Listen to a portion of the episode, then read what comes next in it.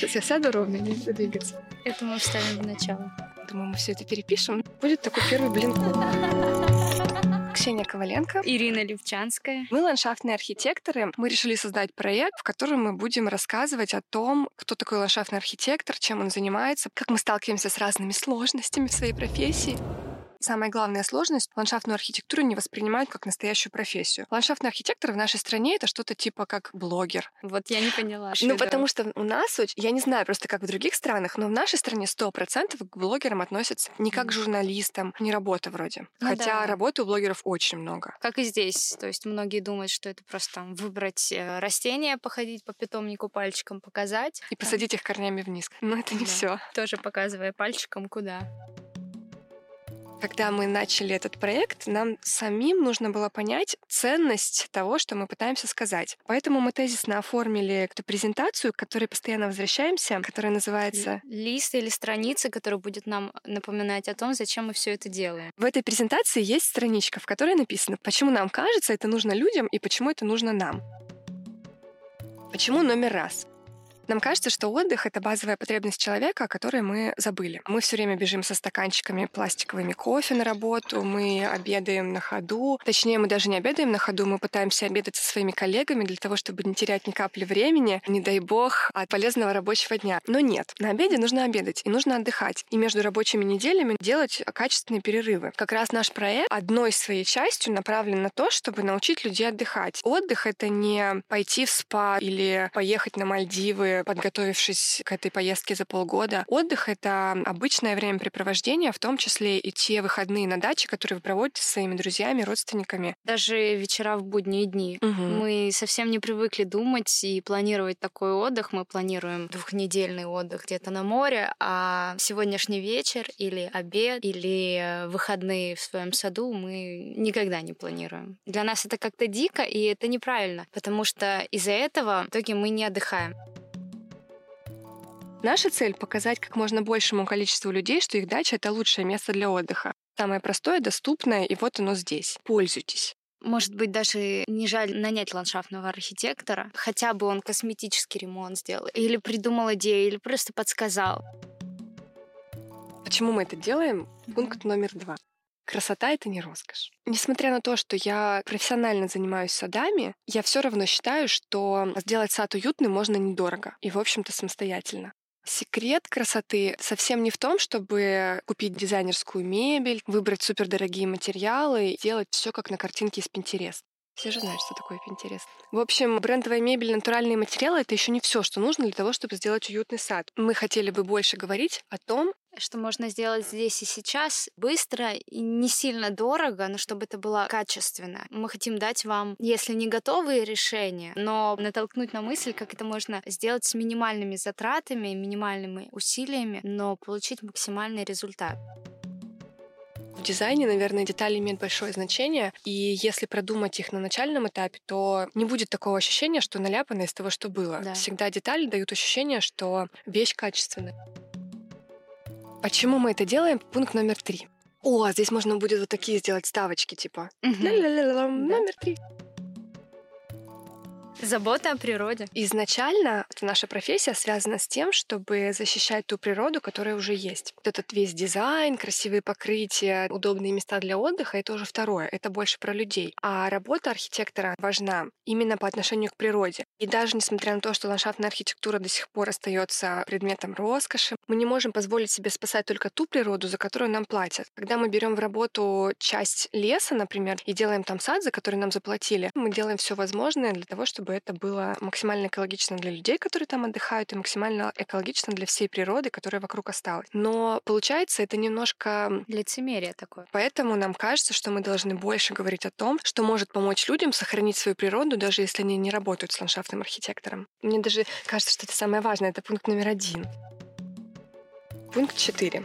Популяризация профессии. Если люди будут больше понимать процесс нашей работы, они будут больше понимать ценность того, что мы даем. Вот буквально вчера я разговаривала с клиенткой, с которой мы пытались обсудить, сколько она готова заплатить mm-hmm. за проект. И в результате этого обсуждения она назвала очень маленькую цифру. Это такая маленькая цифра, которую я по большому счету не готова, за которую работать даже день. один день. Ну да, целый ландшафтный проект не может стоить как один рабочий день. Проблема не в том, что она как-то недооценивает это, или жалко ей, или в принципе нет возможности, а проблема в том, что она просто не знает, что это, из чего это будет состоять. Наверное, она не понимает, что в этом проекте о ней прежде всего заботятся. Я тут недавно разговаривала с клиентами, когда обсуждали стилистику их территории, они приводили в пример очень классный загородный отель. Они очень много сначала рассказывали о том, что там есть, а в конце сказали такую фразу «там просто все продумано».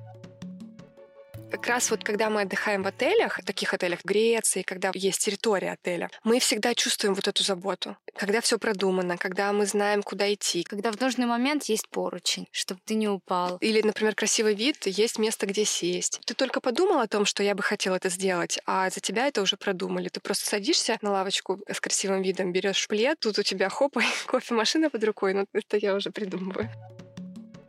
Это много работы по планированию ежедневных сценариев поведения. Да, это круто. Это так интересно. Пошли скорее работать. Расскажем о площадках? Да, давай, наверное, немножко расскажем. Прежде всего, Телеграм, где вы, наверное, нас слушаете. Называется Телеграм-канал точно так же, omai.garden. Несмотря на то, что цели проекта одни и те же, но направления мы выбрали в разных площадках разные, потому что у каждой площадки есть своя особенность, своя аудитория. И, естественно, в каждой площадке должна быть своя тематика. Поэтому для Телеграм-канала мы выбрали тему «Организация мини-территорий». Маленькие пространства чаще всего архитекторы не хотят брать в работу, потому что это очень маленький объем. Не так много пространства для творчества, хотя... Дело даже не в творчестве, да. Как раз чем меньше пространства, тем сложнее оформить, поэтому для творчества много возможностей, но денег мало. Работы очень... столько же. Работы столько же. Люди, которые имеют в своей собственности 4 сотки земли, не понимают, почему они платить должны за 4 сотки столько же, сколько другой человек за 15 соток. И я понимаю их сомнения. Я понимаю, да. что они не хотят этого делать, и очень часто такое двухстороннее непонимание архитекторов и владельцев территорий приводит к тому, что у людей нет проекта. Да, они просто не работают вместе. Поэтому мы решили говорить о том, какие есть особенности в планировке маленьких пространств, какие есть лайфхаки, какие, есть лайфхаки, какие можно использовать материалы, какую мебель, как можно это все зонировать. Потому что на самом деле маленький участок можно сделать очень классным. За маленькими пространствами потом по итогу легче и ухаживать, и содержать их. Я бы вот, например, для себя выбрала именно маленький такой участочек, угу. чтобы там отдыхать, расслабляться, но не тратить кучу времени на стрижку газона, обрезку кустарников, деревьев, чистку дорожек и так далее. И сделать свое любимое хюги. Да.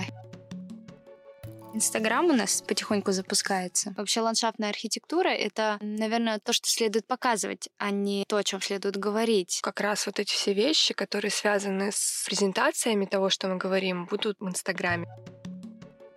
Прежде чем создать сад, даже прежде чем поработать с ландшафтным архитектором или прежде чем создать сад самостоятельно, человек начинает искать то, что ему нравится. И когда он начинает искать то, что ему нравится, чаще всего он находит сады английские, голландские, австралийские, прям очень популярны mm-hmm. на Пинтересте. И ему кажется, что это невозможно в наших российских реалиях создать что-то похожее, но это не так. И вот как раз в первом ролике IGTV мы хотели показать, как можно сделать сады, похожие на сады из Пинтереста у нас в России, какие можно использовать приемы, чтобы это было похоже, и какие приемы не получится использовать, как бы вы ни старались. Фига себе. Сложно, да? Да. Я просто представила работу над этим роликом.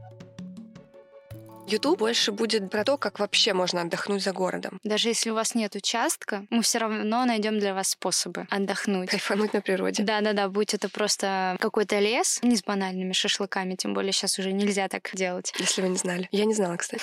Ну вот, я знала. Но и в каких-то загородных отелях, куча всяких арт-отелей, эко-отелей. Сейчас просто вообще популярна тема экологии, и люди вообще стали как-то быть ближе к природе. Угу. Должно быть классно в наших головах, по крайней мере. Следующий подкаст у нас будет на тему «С чего начать работу над садом?» Если а... мы с ума не сойдем от этой серой комнаты, то мы запишем еще подкаст. Либо нас найдут завтра утром в уголочке, и мы будем так вот Да-да. Наша повседневная работа состоит в том, чтобы создавать зеленые пространства для отдыха и перезагрузки на частных и городских территориях. В основном мы работаем с природой, но задача ландшафтного архитектора заботиться не только о растениях, но и о людях. мы не записали конец. Мне кажется, у нас больше материала для подкаста с фейлами. Пока.